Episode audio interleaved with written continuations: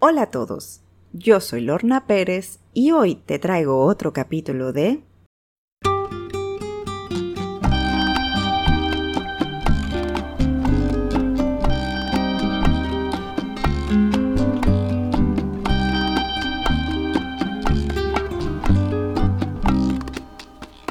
La tasadora infeliz.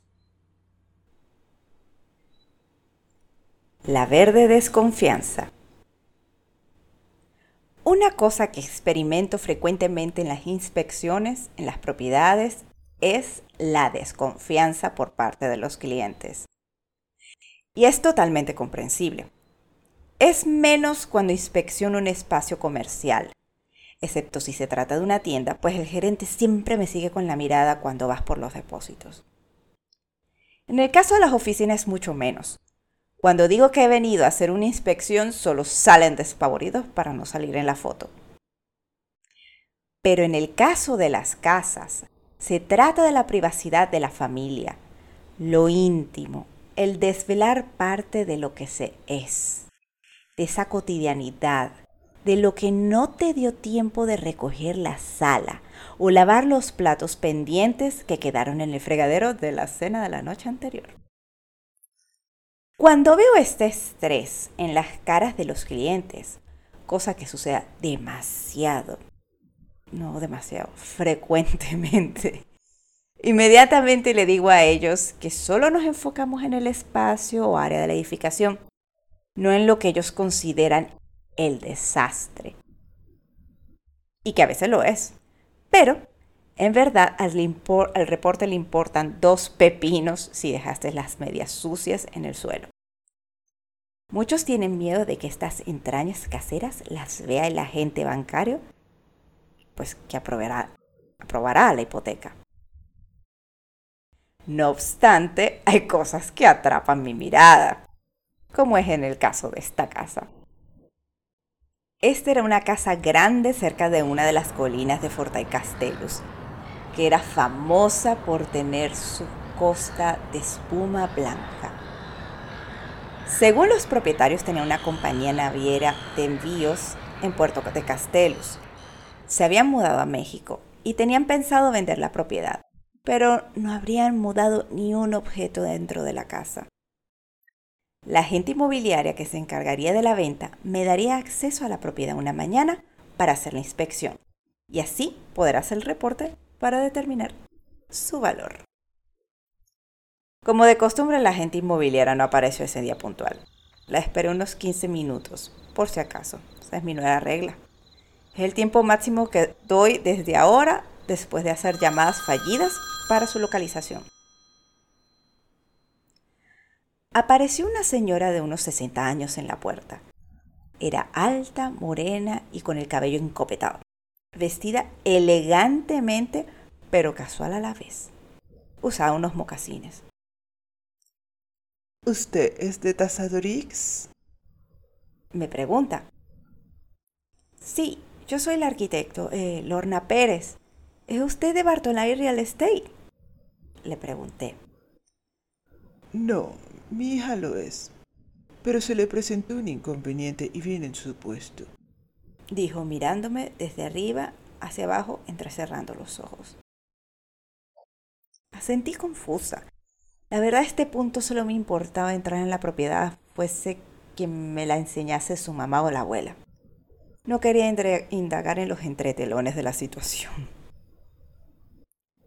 La casa no tenía una puerta monumental, estaba toda bordeada por una cerca blanca de madera, pero una vez que abrió la puerta apareció una escalinata de al menos unos 20 metros de longitud a la vista con peldaños de terracota. Mamá Rialtor, como decidí apodarla, estaba al teléfono con su hija con la que yo debería haber tenido la cita, pues ésta le estaba dando instrucciones sobre la propiedad. A la derecha y al final de la escalera había una terraza gigante con pérgolas que dan una sombra exquisita para el sol de cordia de esa mañana. Mamá Rialto buscaba cuál llave abría la puerta principal de la casa de dos pisos, donde las áreas sociales se, accedían desde el nivel más alto. Mientras, yo me quedaba mirando una pieza de cerámica escarchada que estaba un poco arruinada por el sol, pero eran dos figuras abrazadas. Eran dos perritos de la película de 101 Dálmatas de Disney que estaba en el postigo de la ventana. ¿Quién compraría eso? Entramos a la casa. Todo estaba oscuro, pues estaba cerrada con las persianas antihuracán por meses. Froté varias veces la pared para tratar de encontrar el interruptor y encender la luz de la sala. Mi guía se apresuró a encontrarlo. Un destello verde místico cruzó mis ojos proveniente de varias lámparas con pantalla y luz de color verde y otras del techo con ventiladores y luminarias de forma de flores de calas. La luz verde parecía un fuego alquímico. Los muebles tapizados con motivos floreados verde acompañados de varios cuadros.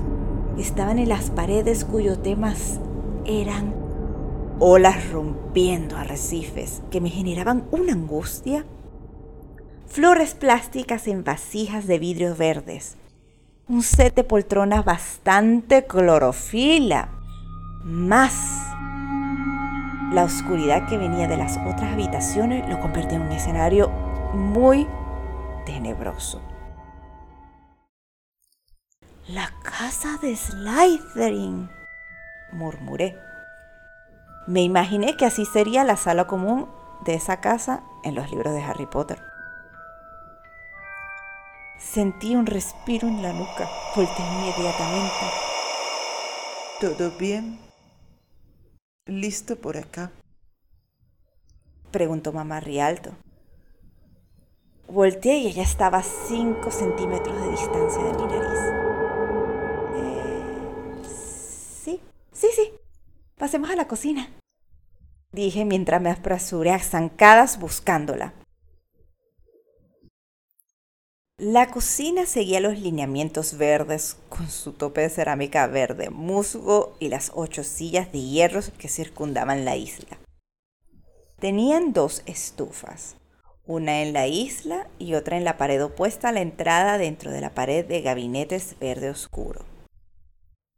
Habían dos refrigeradores abiertos de par en par, secos, copas de cristales suspendidas en el área del bar esperando ser usadas en un próximo banquete. Mamá Rialto no se separaba de mí, manteniendo siempre una distancia de 20 centímetros esta vez. Me movía a toda velocidad en la inspección a ver si se cansaba, pero no se despegaba. Fue bastante incómodo. Había una sala familiar que tenía cientos de portarretratos sobre varias estanterías de ratán arqueadas, paredes cubiertas de piedras y cortinas de encaje otra vez verdes. Los portarretratos eran un viaje en el tiempo. Habían fotos de los años 50 hasta el 2000 de toda la familia y generaciones. Creo que están omitidos desde 2010 en adelante, quizás porque ya se habrían ido de cordia. Quería acercarme un poco a ver con más detenimiento, pero sentía los ojos de mamá Rialtor como una nube sobre mi cabeza pendiente que no tocase nada. La casa tenía en general una decoración entre final de los años 90 y los 2000. Más me adentraba a las otras tres habitaciones, había más fotos familiares, vestido con la moda típica de la época que fuese. Muchas flores plásticas en vasijas. Los pasillos tenían cuadros de paisaje que habían pintado miembros de la familia. Habían demasiadas cosas en las habitaciones. Solo un baño había sido renovado que lo acercaba más a nuestros días. Otro era de color amarillo mostaza típica de corda en los años 60, con algunos productos de higiene personal secos por el desuso. Esta era la única área que se salía de la paleta monocromática de la casa. La habitación principal era La cama tenía un cobertor con imágenes de pavos reales y dos sillas de ratán cuyo espaldar eran con figura de la cola de un pavo real de metro y medio de altura, manufacturada solo para esa habitación. Mamá Realtor seguía pegada a mí haciendo hincapié en el valor de los objetos presentes que por la naturaleza del negocio de la familia habían traído estos de aquí, el otro de por allá, etc, etc, etc, que a mi parecer eran solo vejestorios, sin ofender a la comunidad vintage. Mamá Rialto siempre tenía una actitud de alerta cuando metía mi mano en el bolso para sacar el medidor láser para calcular el área de la sala. Como si se tratase de una pistola o que me iba a agarrar algo. Mientras ella daba la verborea, la verborea de los valores de la casa. Mi mirada solo caía en el techo donde noté que habían problemas de filtración y que producía el despegue de la pintura, una cosa que ya se me estaba volviendo bastante común. Necesitaba aire y distancia. Mamá Rialto me tenía como la casa, verde Vamos a la terraza, dije, apresurándome a la puerta de salida. Por supuesto, ella me siguió velozmente. La terraza tenía una vista increíble de la bahía de Fortay Castelos. Y la fachada de la casa en este lado estaba diseñada a ignorarla. Unas pequeñitas ventanas de la sala, bautizada en mis apuntes como la sala común de Slytherin. Solo la piscina tenía ese privilegio. Noté que otra habitación tenía acceso desde la terraza. ¿Podría abrir esta habitación, por favor? Le pregunté a mamá Rialtor señalando la puerta. Regañadientes lo hizo. Creo que ella estaba cansada de seguirme el paso. Esta habitación tenía una tonalidad de verde color pistacho y el cielo raso está cubierto de paneles de madera de la misma tonalidad. La pared menos ancha está cubierta por CDs de varias bandas y grupos de los años 90. Una cama tamaño king estaba en el medio. La habitación tenía otra habitación con un mueble puff verde de tachuelas doradas que servía de closet y una sala de baño con un jacuzzi pero manchado por el desuso. Los muebles eran de ratán, arqueados también, y descansaban muchas más fotos familiares de graduaciones del liceo. Mamá Rialto no me dejó sola ni para entrar al baño a tomar las fotos esta vez. Procedimos a ir a la planta de abajo, donde había una oficina del negocio familiar, la cual no pude entrar porque era usada como depósito. También se localizaba el garaje para tres carros, los cuales tenían cobertores y en los alrededores estanterías con todo tipo de productos, pintura para el mantenimiento de la casa. Pero también había un pequeño apartamento y la puerta estaba entreabierta. Decidí inspeccionarlo. Ten cuidado, dijo mamá Realtor temerosa y con voz quebrada. Nadie ha entrado ahí desde el huracán Casilda.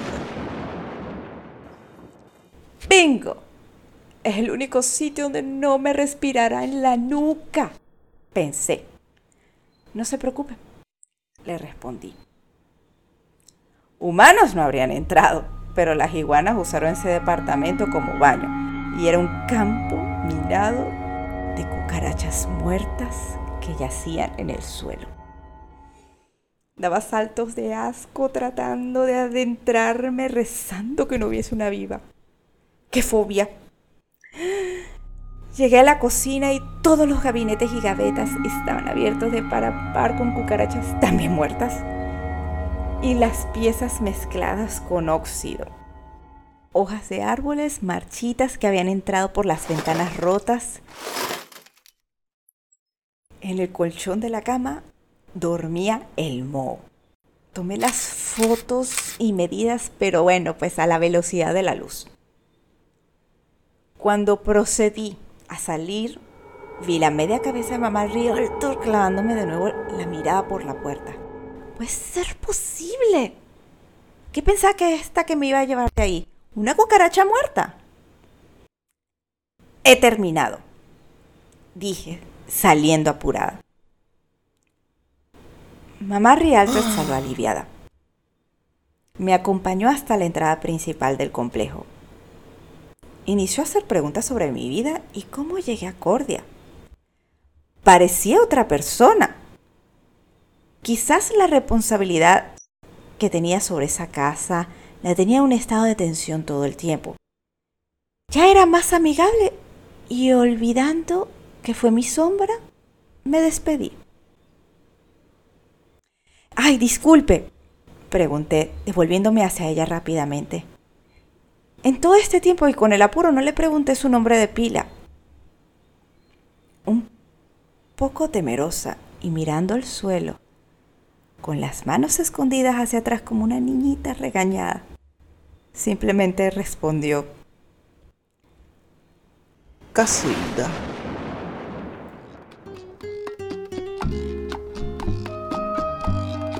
Ya te contaré sobre mi próxima visita. Quién sabe qué otras propiedades me deparará el destino. Aquí, desde Cordia, Lorna Pérez, como la tasadora infeliz. Si quieres más información sobre la tasadora infeliz o simplemente tienes curiosidad, visita www.latasadorainfeliz.com. Te espero.